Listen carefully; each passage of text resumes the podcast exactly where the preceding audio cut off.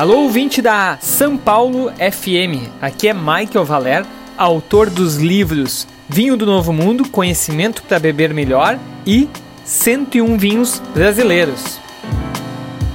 Hoje eu falo com vocês diretamente de Bento Gonçalves. E por quê?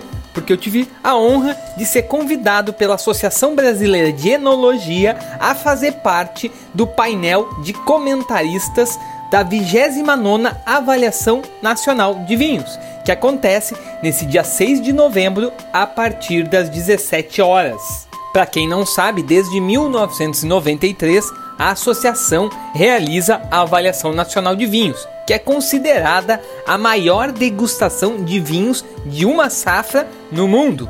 E esse ano vai envolver mais de 2.500 pessoas em um único dia. Apesar do evento ocorrer dia 6 de novembro, os preparativos começam muito antes. As inscrições para os produtores começaram ainda em julho e foram recebidas 406 amostras da safra 2021, enviado por 53 vinícolas de diferentes regiões brasileiras. A coleta de cada uma das amostras ocorreu no final de agosto e foi realizada pessoalmente por representantes da Associação Brasileira de Enologia, diretamente em cada vinícola inscrita. Depois disso, os vinhos foram degustados às cegas por um grupo de 64 enólogos, que elencaram as 16 amostras para representar a safra 2021.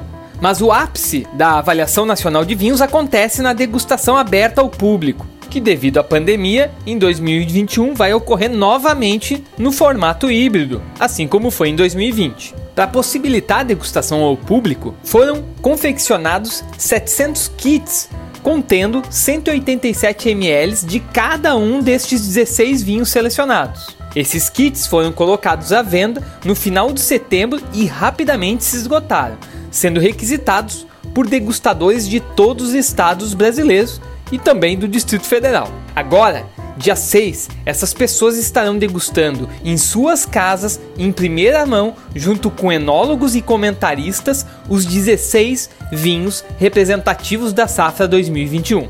E como eu disse no início da coluna, eu já estou aqui na Serra Gaúcha participando de uma série de atividades de preparação para o evento. E logo mais estarei nesse painel de comentaristas compartilhando as impressões de um destes 16 vinhos selecionados. A avaliação nacional de vinhos é, sem dúvida, um dos maiores cases de caráter educativo no mundo dos vinhos, pois além de promover o vinho brasileiro e mostrar a união de um setor, ela incentiva as práticas de degustação e apreciação do nosso vinho. Por isso, eu convido a todos para se ligarem no canal da Associação Brasileira de Enologia no YouTube nesse sábado a partir das 17 horas. Então, eu conto com vocês. Por hoje é só. Um grande abraço e bora beber bonzinhos!